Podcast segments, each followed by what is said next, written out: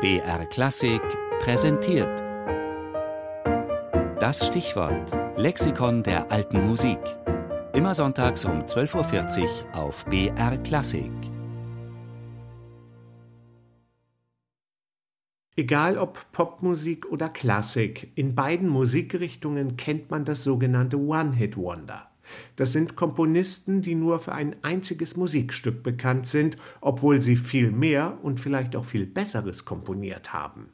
Johann Pachelbel mit seinem Kanon zählt dazu, Marc-Antoine Charpentier mit seiner Eurovisionshymne oder Thomas Arne mit seinem Patriotenhit Rule Britannia.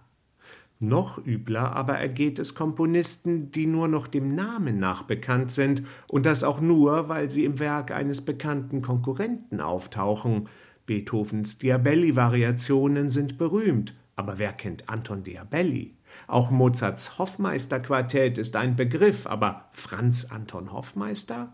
Und Johann Sebastian Bachs Goldberg-Variationen sind ein Gipfel der alten Musik, aber wer ist Johann Gottlieb Goldberg?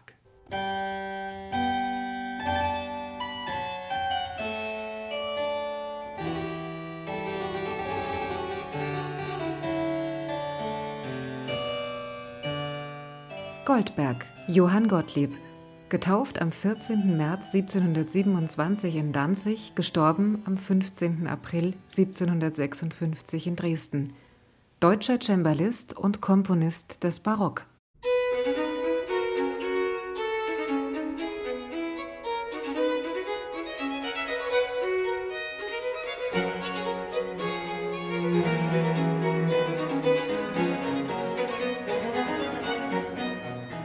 Schon als Kind in Danzig besaß der junge Johann Gottlieb Goldberg die Gabe, unbekannte Noten fehlerfrei vom Blatt spielen zu können. Reichsgraf Hermann Karl von Kaiserling war von dem Talent des Zehnjährigen so angetan, dass er ihn mit nach Dresden nahm, um ihm seine musikalische Ausbildung zu finanzieren.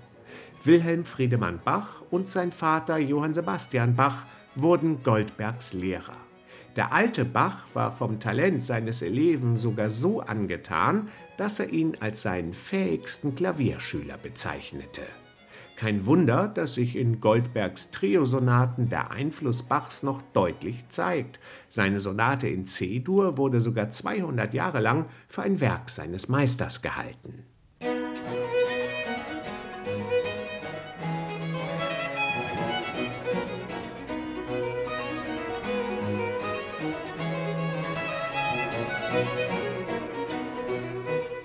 Doch Johann Gottlieb Goldberg ließ sich auch vom damals neuen Stil des beginnenden Sturm und Drang beeinflussen. Leider war er so selbstkritisch, dass er viele seiner Kompositionen wieder vernichtet hat. Goldberg war als erstklassiger Cembalist und Organist bekannt, weniger als Komponist.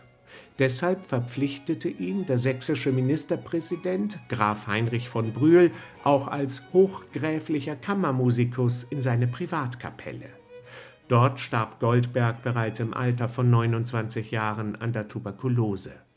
Noch ein Grund, warum sich von ihm nur ein schmales Werk erhalten hat. Neben Goldbergs hervorragenden Triosonaten sind es ein paar Klavierwerke, zwei Kantaten und zwei recht schöne Cembalo-Konzerte.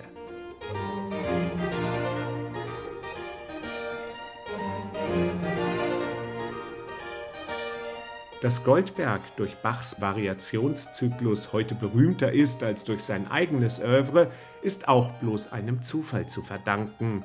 Bach widmete sein Werk nicht etwa seinem damals 14-jährigen Meisterschüler. Die Nachwelt prägte den Namen Goldberg-Variationen im 19. Jahrhundert und das auch nur aufgrund einer heute als unwahr angesehenen Anekdote, die Bachs erster Biograf posthum verbreitete.